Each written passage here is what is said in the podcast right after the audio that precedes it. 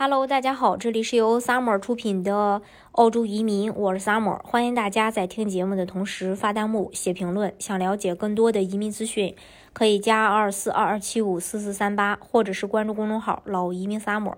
关注国内外最专业的移民交流平台，一起交流移民路上遇到的各种疑难问题，让移民无后顾之忧。澳洲二零二二到二零二三财年预算案出炉了，那我们一起来看看澳洲的新财年预算案关于这个移民都有什么变化。那我们先，呃，先跟大家分享其他的一些预算，最后再跟大家去分享这个移民的数据啊。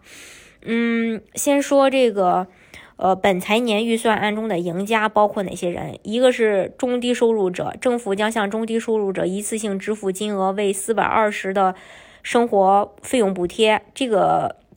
款项主要是在帮助降低生活成本，并将与扩大中低收入税收抵免相结合。根据这项规定，任何年收入低于一万两呃十二万六千澳币的人可以获得呃单人收入家庭最高一千五百澳元或双人收入三千澳元的返还。还有用车一族，政府还承诺再将燃油费。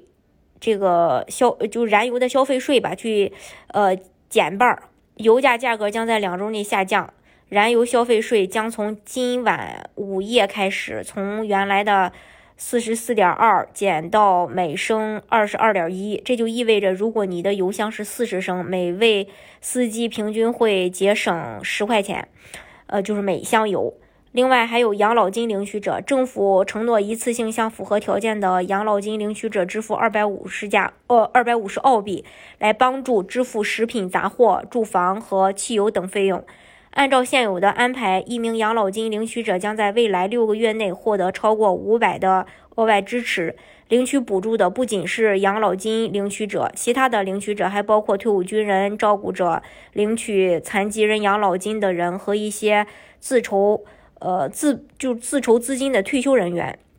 另外还有学徒，想要从事这个行业的澳大利亚人很幸运，政府大力补贴其所谓的优先行业的学徒者，比如说木工。作为该预算的一部分，学徒可以在两年内收到五千加币，就是每个月分期付一千二百五十澳币啊，我说的都是澳币。以帮助降低生活成本，然后任何雇佣学徒的人都可以拿到大量的补助金，包括一次性支付四千澳币和三年内高达八千七百五十澳币的工资补贴。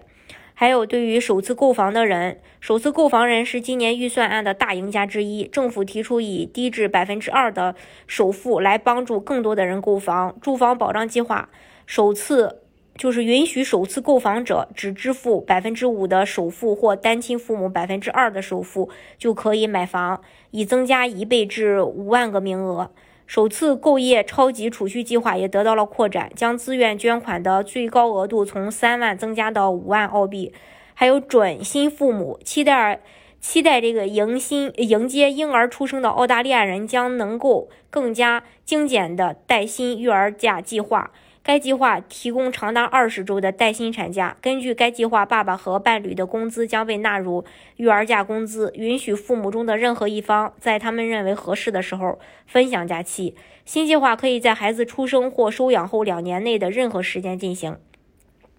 另外，还有乳腺癌患者治疗罕见乳腺癌的药物被加入了药品福利计划。这个情况下，使用该药物的乳腺癌患者每次治疗平均费用可以节省。八万澳币，还有工作者，工作者任何有工作的人以及任何需要工作的人都很幸运。预算案的预测，澳大利亚的失业率将在九月，呃，季度降至三点七百分之三点七五吧，这是近五十年来最低水平，证明现在是寻找工作或呃雇佣大量员工来填补劳动力的大好时机。那最后再说移民。在新的财年预算案里呢，移民并没有被提到，更别说像去年那样被列入了这个输家名单里。呃，但是新财年预算里移民这块的资讯也不少，而且都非常关键。